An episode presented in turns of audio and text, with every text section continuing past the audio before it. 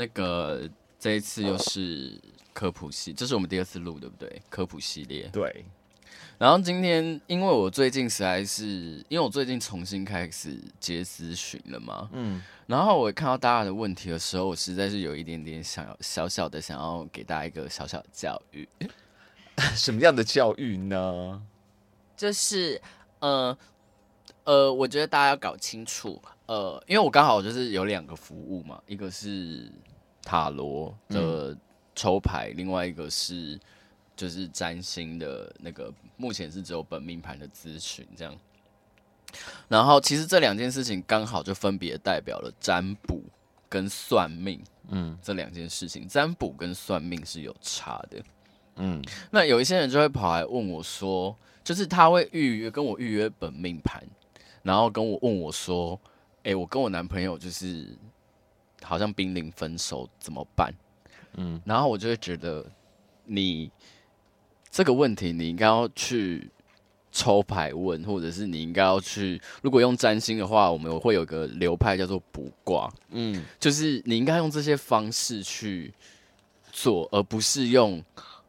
来跟我预约本命盘这件事情，因为本命盘是算命，它是算你的整一个人生格局。嗯，所以我现在其实今天要跟大家认真讨论的事情是占卜跟算命的差别到底在哪里？你会不会就是以前去你，因为你你好像也去蛮多次，就是算命占卜系列的。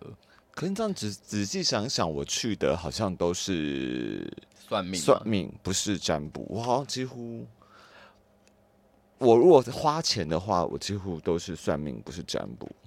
其实有个最简单的分辨方式，如果要你的资料，那就是算命。嗯，如果不需要你的资料，嗯，那就是占卜。嗯，其实就这样分就好了。嗯，然后占卜通常我们会去针对特定的事件去做预测。嗯，算命的话就是有分成，比如说你的本命。就是你的人生格局，或者是你的流年，嗯、你接下来会发生哪些事情？嗯、对，那其实这件事情，当然他们彼此之间是会有一些互通的。比如说，我当然也可以用塔罗牌去抽你的来年的流年运势，或者是我可以用，呃，我在占星的话，我可以用卜卦的方式去卜卦一个事件，它可能会产生的结果。嗯、他们基本上还是有一些互通的，只是基本上。占卜就是占卜，呃，占卜就是占卜，算命就是算命，而且卜，而且如果你是用，你是在占星里面用卜卦的方式去做的话，其实也不需要你个人的资料。嗯、其实占卜它它就比较像占卜了，就是它不需要你的资料，但是它需要你的授权，就是我同你同意我来问这件事情，嗯、我们只要彼此交换好这个。嗯类似契约的东西之后，我就可以帮你算了，我就可以帮你抽牌了。嗯，就是其实占卜它，所以占卜它不会，你你不可能去问一个塔罗牌的，就是塔罗师说，我三年后会怎样怎样怎样，因为占卜这件事情，它就是一个事件的结果，或者是短期的状况，它不会是一个长期的。我自己在做塔罗占卜的时候，顶多就是。算到顶多顶多就是两年，嗯，顶多就是到两年，就是超过我通常就不太会在，我就跟他说，你要不要就是去看流年，或者是去做别的，嗯，因为我觉得塔罗基本上就是一个比较短的状况，嗯，那算命其实老实说，最近有一些人来问我本命盘咨询的时候，我会蛮困扰的事情是。虽然我会看流年，但我目前就是还没有很厉害。然后他们来预约本命盘的时候，然后就一直问我说：“哎，那我什么时候会怎样？我什么时候会怎样？”我心想说：“嗯，你要不要先看完你的本命盘之后再来看流年？”嗯，对，因为流年要看可以看很细，可是非常花时间。嗯，对，因为每一年每一年你都可以去看，你可以拉长的去看你的，嗯，比如说我们有十年大限啊，或者是有一些年限的比较大的格局的状况，或者是每一年每一年的，每个月每个月的，每日每日的都有可能都可以去看，所以就会变成是说，我觉得大家如果要去占卜或者是要去算命。不管你是去占星、紫微、塔罗，或者是卜卦，或者是任何任何的东西，我觉得你最好都先去做一下功课，这个东西到底他在干嘛，可以问什么，不要乱问。嗯，对。尤尤其是我其实觉得，相较之下，我觉得好像占卜在询问问题的逻辑性上，其实难度更高一点。就是你真的是需要了解一下怎么问会比较好，因为不然很多人都会很空泛的问说：“我我需要未来怎未来怎样对我比较好？”可是这个就非常空泛，你要把东西弄得很精确，会比较好做。对，因为我每次其实我每次在帮人家抽牌的时候，我其实花最多时间的不是在解牌，嗯。我花最多时间是在帮这个人厘清他到底想问什么。嗯，比如说，有些人就会说，就是我离职之后的发展怎么样？嗯，然后我就会心里想说，请问你离职之后你要干嘛？你要去创业吗？还是你要去找下一份工作吗？还是你只是受不了这份工作想要离职？那你离职之后想要先休息一下？就是。你要先有一个决定，我们才可以去帮你确认说，哦，你这个决定它未来可能会的发展。好，你离职之后，然后呢？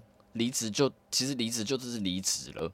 那你离职之后你想干嘛？你连这一步都还没有想，然后你就问我说，我离职之后发展会怎样？那？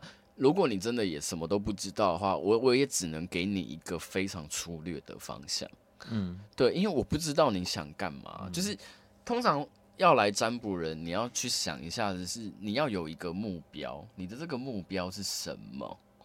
嗯，你再来问会比较清楚，不然就真的就是在跟我聊天，浪费时间而已呢。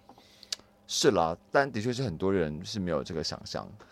就是我可以理解大家会迷惘这件事情。嗯、那其实我的我我其实也不会对于这些这样子的人就是会很反感或是什么的。只是我会觉得，如果你有这个前提的话，我们大家就是做事会更轻松。那你有会发现说，其实占星大家其实会很多人导向最后问流年的人。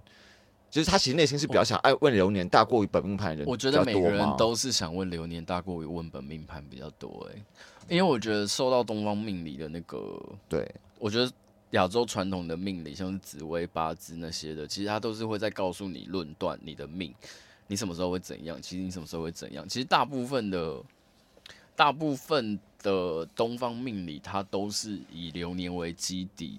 比较多，嗯，它不会去很认真的去跟你说，我不确定啦，因为我没有很认真的被看过紫微或者什么的。可是以我对于这些东西粗浅粗浅的涉猎，我觉得大家好好像普遍会比较需要你直接给我答案，而不是我陪你去觉察一件事情。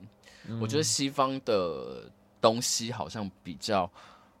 容易有，呃，我陪着你去做决定，我给你一些建议，我帮助你去觉察你自己。像占星就是嘛，那张盘就写着你的人生的整个，比如说你的个性构成，你的你会遭遇到的可能的状况或者什么的。可它就是写一个，它就是一个 Google Map 在那边。那你要去跟我问我说，我什么时候会怎样？我今年要注意什么？那些东西就是另外一套东西，就是。就是流年了。其实这个在占星里面，这两件事情它是分得比较开的。可是，在亚洲的算命，好像这两件事情会放在一起讨论。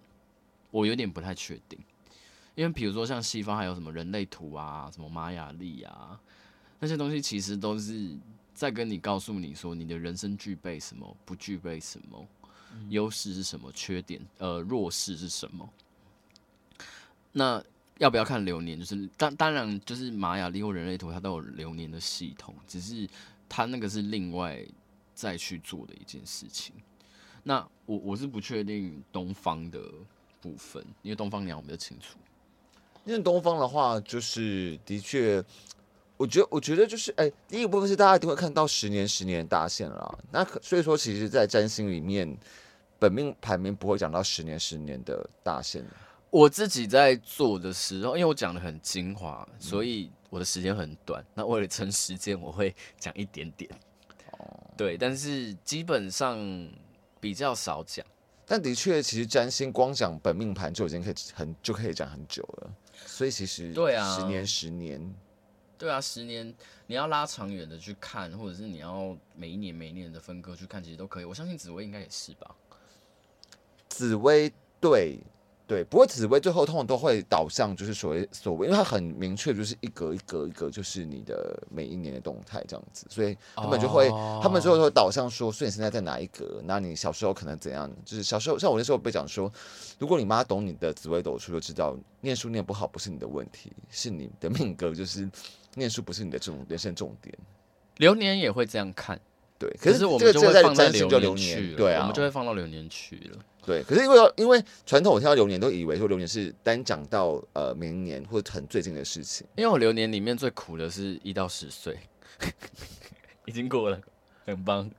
对啊，然后反正今天这一集就是只是想要突然的想要跟大家聊一下，就是嗯嗯，我觉得大家对于算命占卜这些东西要有一个基本的认知。那我只能大概讲一下，那其他的部分每个东西在干嘛，你可以自己去，反正现在有 Google 嘛，大家就自己上网去查一下。嗯，你要真的花钱前，嗯、花钱之前最好是要了解一下你你什么东西是比较你适合算的，不要花了钱后才知道说，哎、欸，这不是你要。对，然后这是我最近最最得到的一个非常重要的资讯，就是大家要花一笔钱之前，请先做功课。好，谢谢哦，大家拜拜。